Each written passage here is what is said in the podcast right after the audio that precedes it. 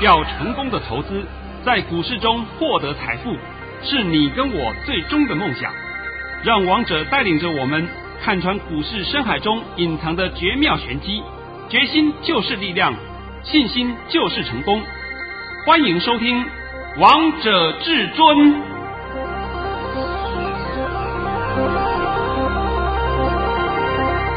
各位投资人，大家好，我是王彤。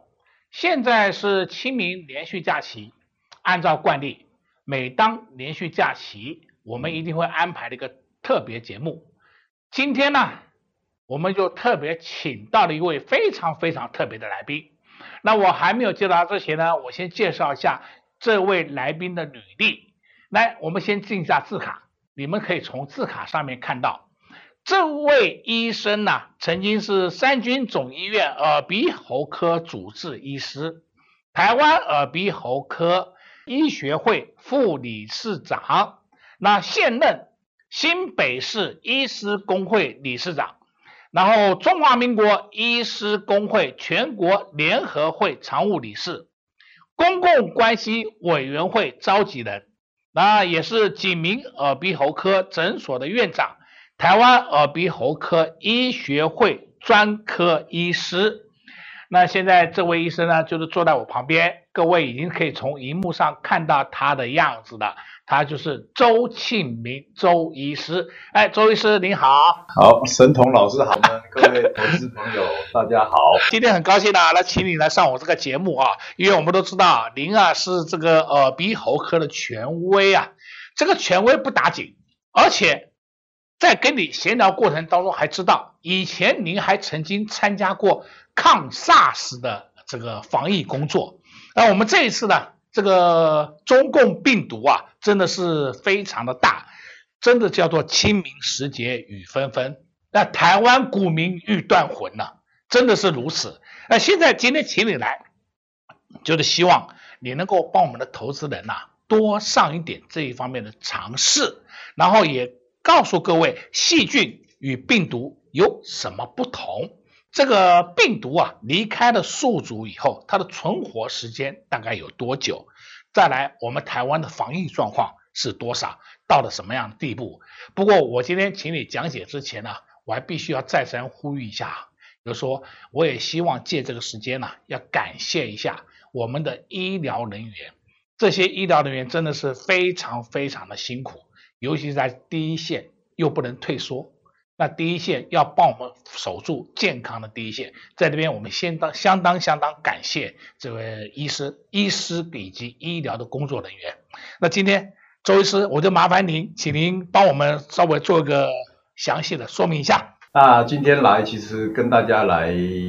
介绍啊一些关于我们现在大家要诶比较了解，然后应该注意的一些事情。啊，第一个当然就是说，刚刚王老师有问到，一般的民众大家对于细菌、细菌跟病毒是有什么不一样，并不是非常的了解。哦，我这边做一个简单的介绍哈。啊，我现在指的这个就是一个细细细菌。啊，那细菌它是属于一种单细胞的生物，它可以自己生存，啊，自己产生能量，自己繁殖后代。所以它是一个独立的一个生物体，好，那病毒呢，它就跟细菌就不一样哈。那我先讲细菌好了哈。那细菌的话，其实它一般大概差不多大小大概就是零点二到二的微米。那一般我们以前在学校就可以，高中啊、国中的时候可以从显微镜就可以看到染色以后的细菌。所以哦，它是属于比较比较大的哦，显微镜就可以看得到。那它一般我们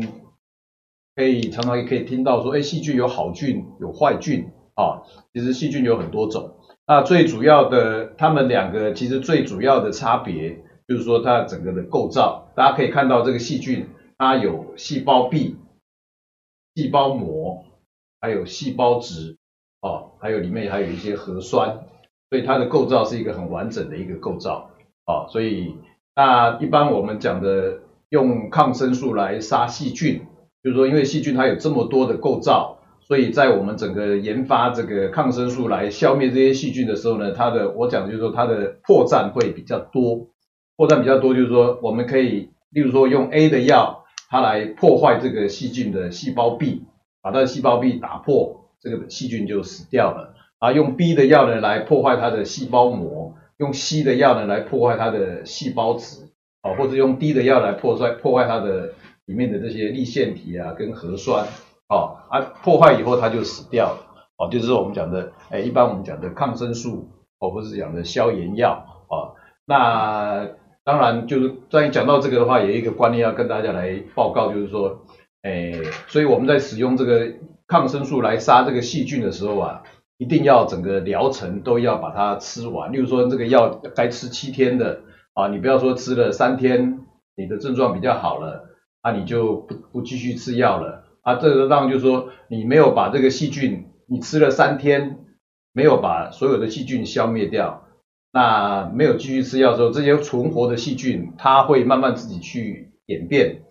找到一个对抗这个。因为它存活下来，就对抗这个抗生素的一个方法，所以你下一次再用这个抗生素来治来治疗，哦，这个来杀这个细菌的时候呢，你可能就杀不死，它就产生一种叫抗药性。所以这个大概大家已经常常听到，就是说抗药性其实就是你没有把这个细菌完全消灭掉，哦，那它一般是透过饮食或者是你身体有伤口以后，它会进入到人体，哦，那第一个就是关于细菌。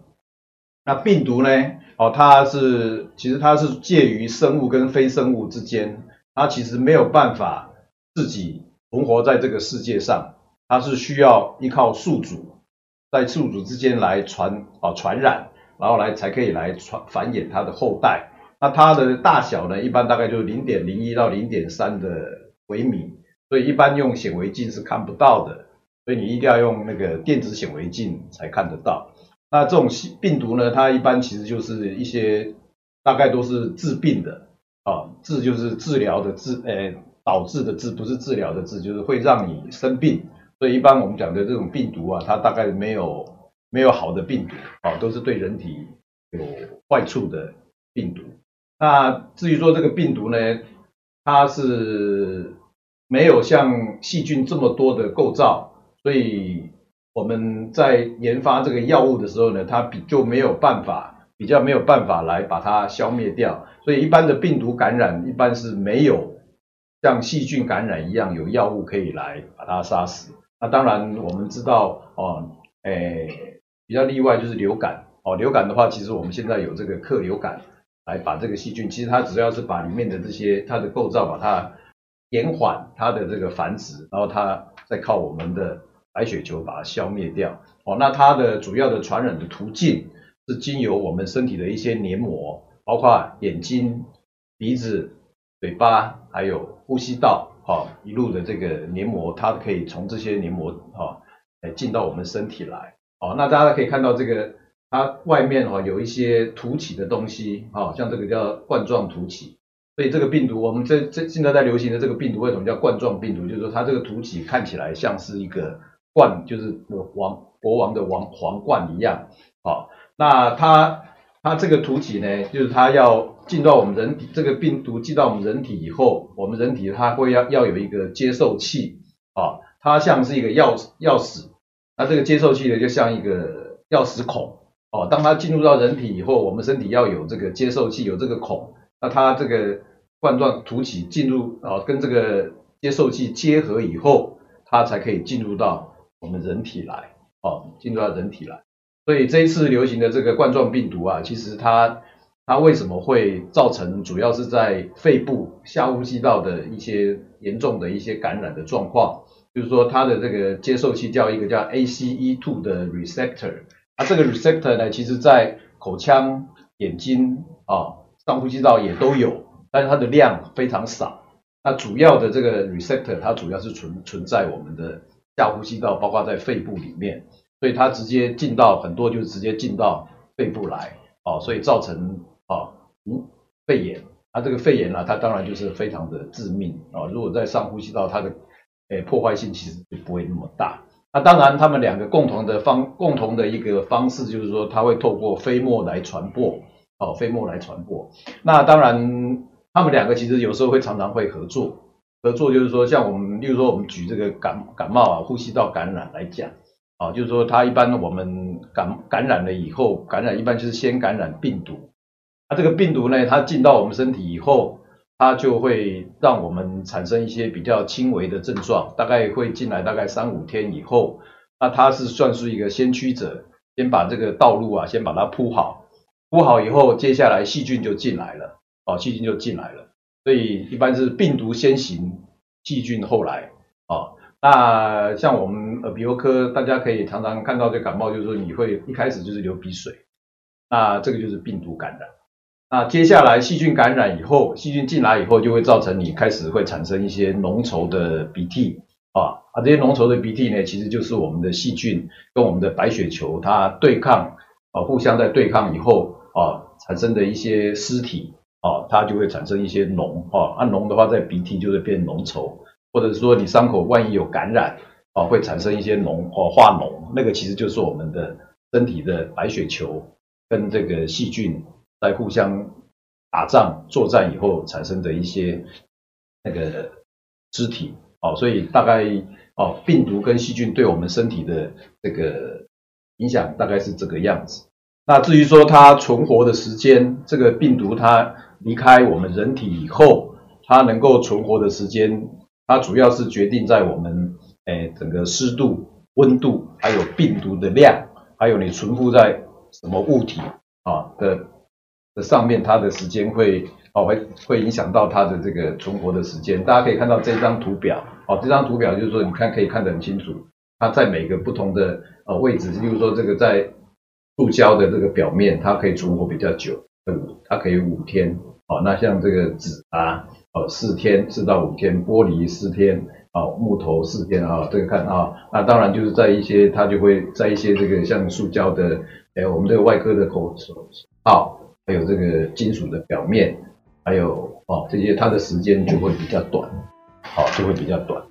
哦，谢谢周医师啊，您刚刚讲到非常的清楚。那我现在呢，帮各位做一个简单的总结。所谓的细菌与病毒，简单讲，细菌比病毒大很多。细菌在显微镜下可以看得到，病毒在显微镜下看不到，需要用电子显微镜。然后呢，细菌可以用抗生素控，用药物来治疗、来抵抗，但是病毒是没有办法。那我知道这个周医师啊，在这方面的经历啊非常多，而且呢，我们下半呢还有一个时间呢，我想请您啊，在针对我们现在台湾的防疫状况是如何啊，那请您再帮我们各位做一个详细的说明。现在呢，我们中间先休息一下，待会儿见。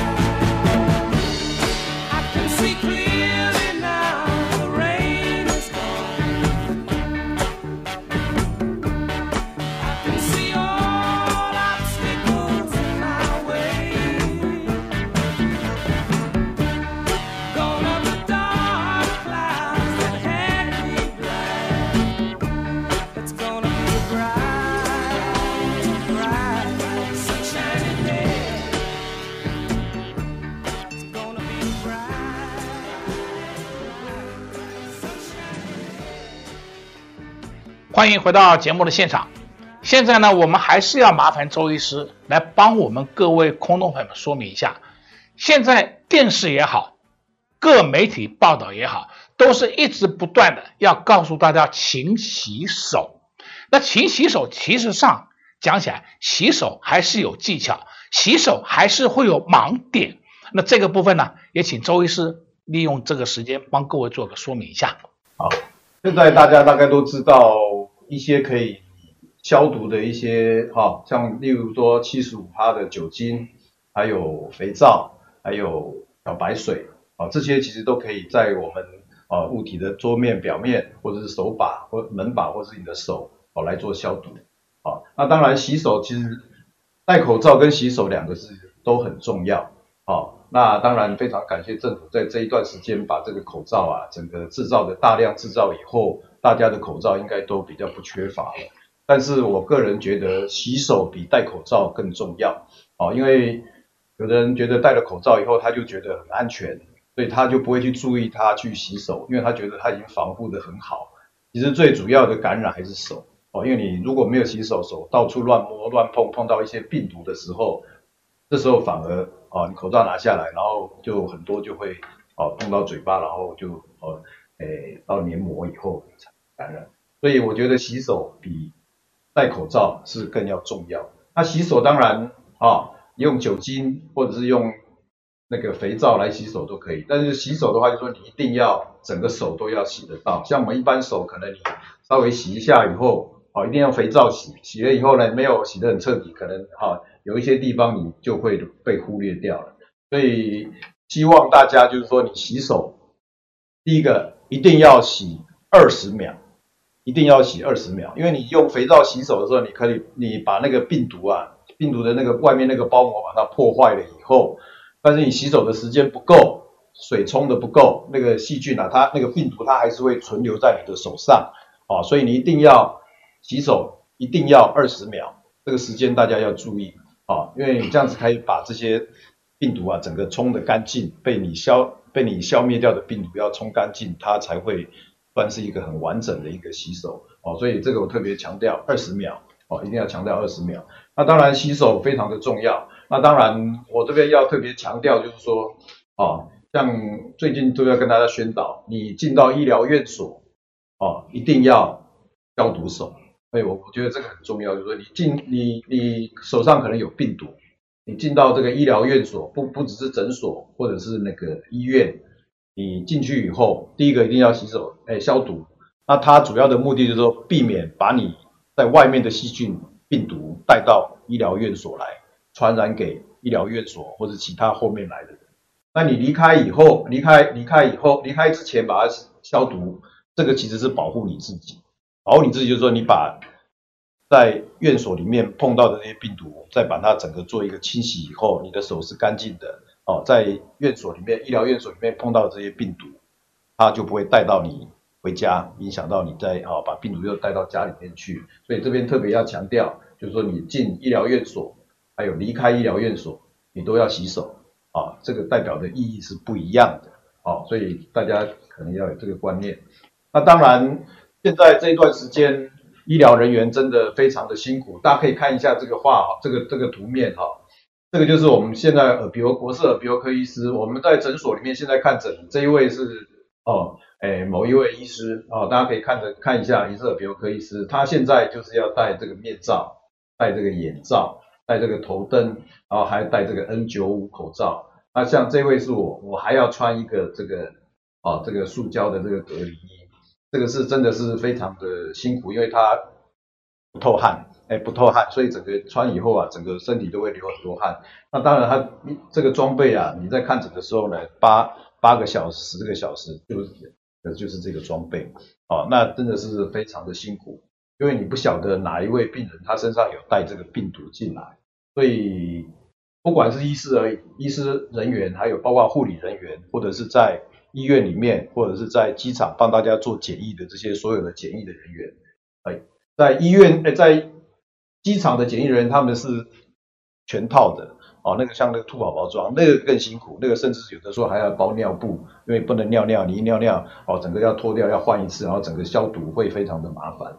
所以在这段时间，真的所有的医疗人员啊，真的都非常的辛苦，大家为了防疫啊，所以最近就是看到有一些新闻啊，就是说这个有一些呃，例如说送便当的，他不不把那个呃不敢送便当到医院来。或者是最近有一些有一个新闻，就是某一个诊所虽然有把这个确诊的病人转到医院去，他并没有进到诊所来看诊，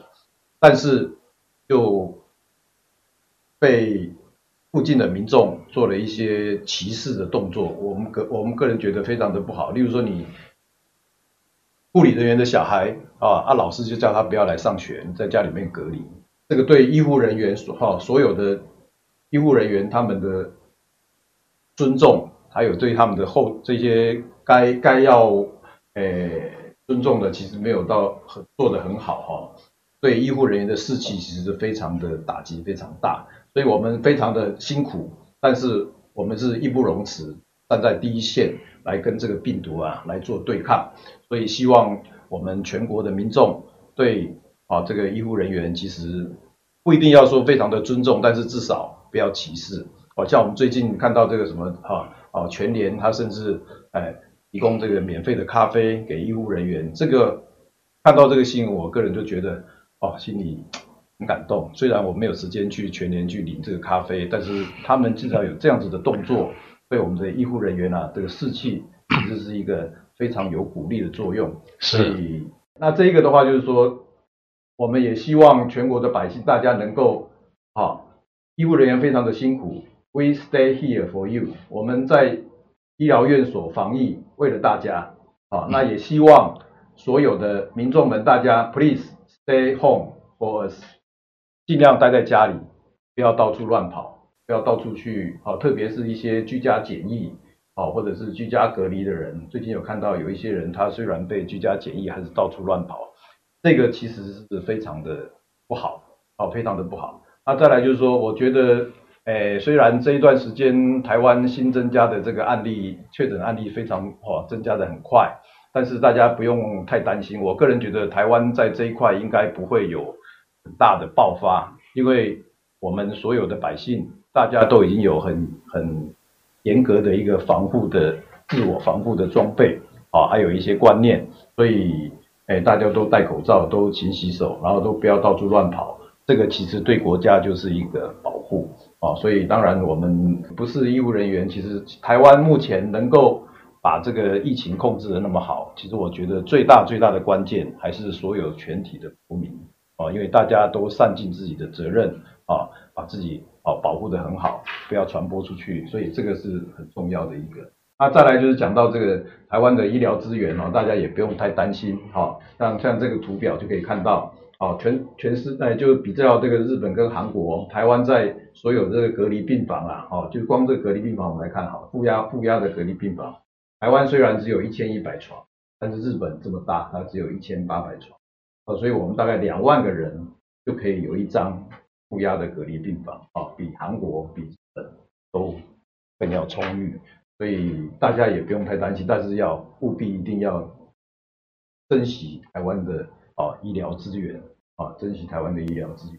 那当然啊，最近的疫情哈，诶非常的严峻，但是我们的政府啊，其实